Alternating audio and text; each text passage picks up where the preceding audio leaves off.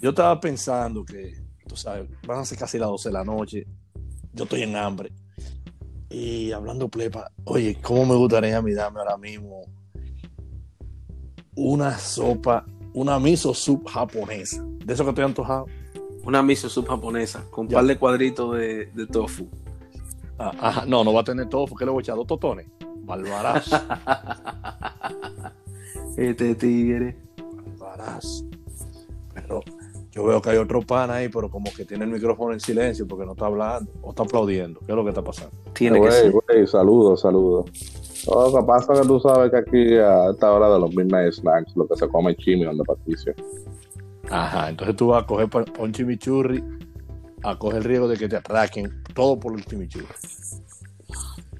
Bueno, Entonces, hablando plepla como lo loco, ¿qué tú no harías por comida cuando tú haces hambre? ¿O qué tú estás dispuesto a hacer?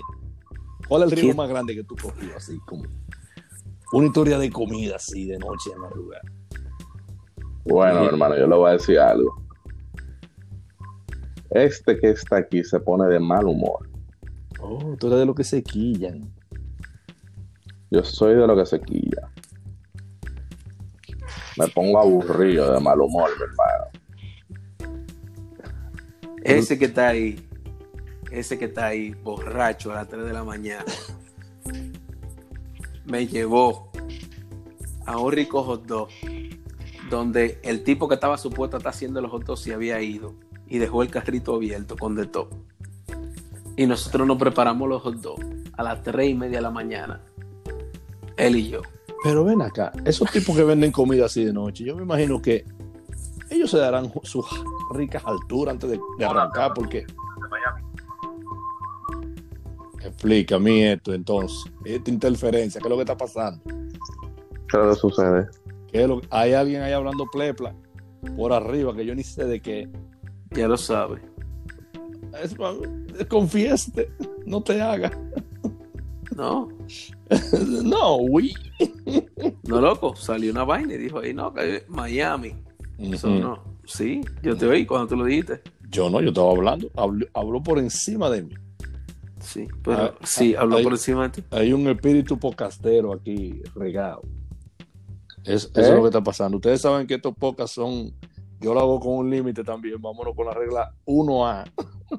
la primera no es sin nombre. Y la segunda es que. Un minuto. No más de ahí. Ya. Sí, este, este, este call. Dime, ¿qué, qué, qué es lo más loco que tú has hecho por comida? Bueno, yo una vez quité un monito que estaban bailando. Había un viejito dándole vuelta y tocando un acordeón y el monito bailando. Y yo quité el monito y dije, dame baila a mí, para que me dé par de pesos para yo comer. Ni en mi sueño. Pero eso Vale. eran unos muñequitos que se llamaban Remy. Que yo estaba dispuesto a hacer monito, para hacer coro con ese muñequito. Vale algo. No, te voy a decir algo. ¿Qué yo he hecho por comida? Tú sabes lo que se usaba en, en la casa antes del pan de cada día, que era un pan que se clavaba con un clavo en la cocina. En mi casa no, hubo- nunca hubo ese pan. Había un No, de pan. no, no fui yo, fun de pan. no fui, no fui yo exactamente que lo hice, pero pana mío que le decían el gago, llegamos borrachos como a las Ay, ay, ay. 6 de la mañana a casa de Andrés. Ajá. y el gago lo encontramos mojando El el, pan. pan. de cada día en un vaso de agua. porque Yo te- tenía hambre. Yo te tengo una buena antes de finalizar. En la boda de un amigo, yo adolescente, resacado y borracho todavía, en la iglesia, lo único que encontré fueron las hostias. Era una iglesia católica. Yo me jarté mi hostia, me llené los bolsillos de hostia y estaba hasta repartiendo hostia en la recepción de la boda.